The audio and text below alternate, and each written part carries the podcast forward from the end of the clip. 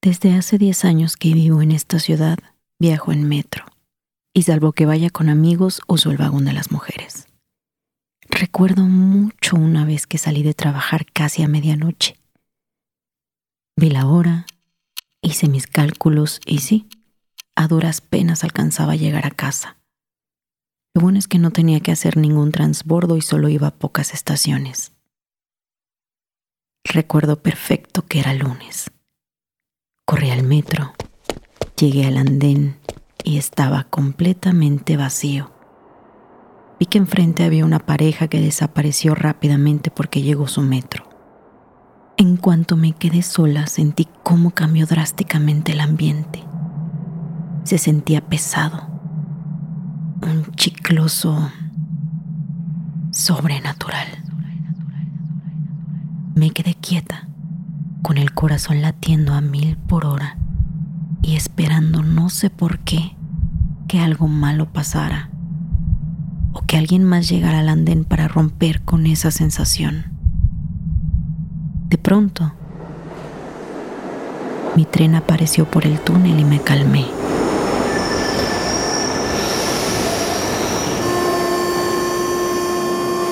Subí al vagón que iba vacío y ni bien me senté, una abuelita se acomodó junto a mí.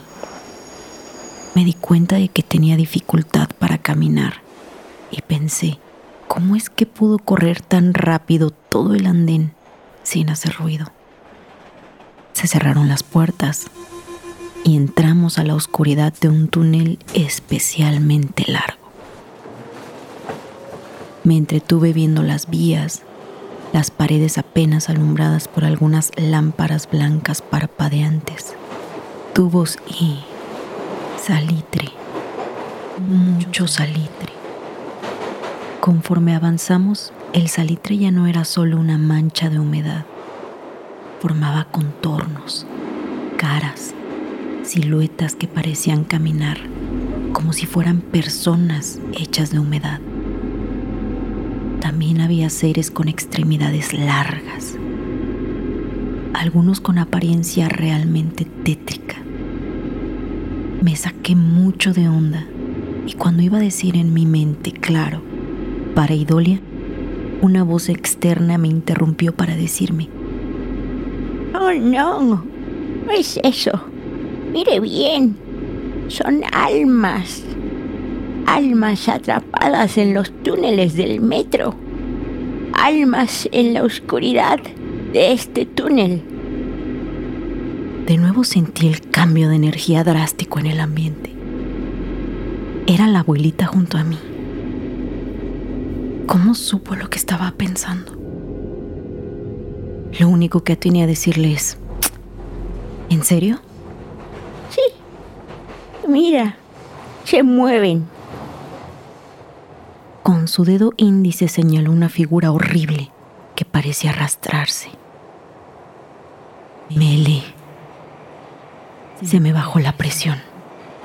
¿Por qué no llegábamos a la siguiente estación? Seguíamos avanzando, pero el túnel parecía eterno, inundado de contornos humanos, de monstruos de salitre cuando estaba a punto de desmayarme llegamos a la siguiente estación. Se abrieron las puertas. Entraron otras morras al vagón y sentí como si hubiera salido del agua. Se me destaparon los oídos.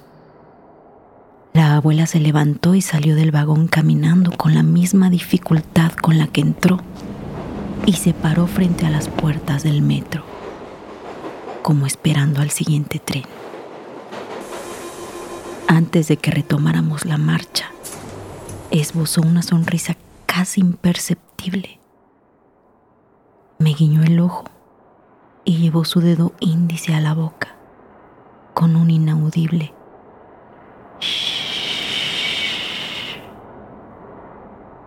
Avanzamos.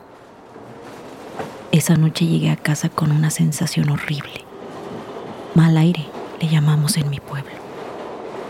Me pasé un huevo por todo el cuerpo, puse mezcal en mi nuca y anduve por toda mi casa cargando palo santo. Hasta hoy sigo pensando en lo extrañísima de esa situación. Y hasta hoy, a veces, alcanzo a identificar algunas figuras de salitre en los túneles del metro. Y me pregunto si alguna vez volveré a ver a esa anciana en el metro. ¿Quieres regalar más que flores este Día de las Madres? The Home Depot te da una idea. Pasa más tiempo con mamá plantando flores coloridas, con macetas y tierra de primera calidad para realzar su jardín. Así sentirá que es su día todos los días. Llévate tierra para macetas Bigoro por solo $8.97 y crece plantas fuertes y saludables dentro y fuera de casa. Recoge en tienda y sigue cultivando más momentos con mamá en The Home Depot. Haces más, logras más. Más detalles en homedepot.com diagonal delivery.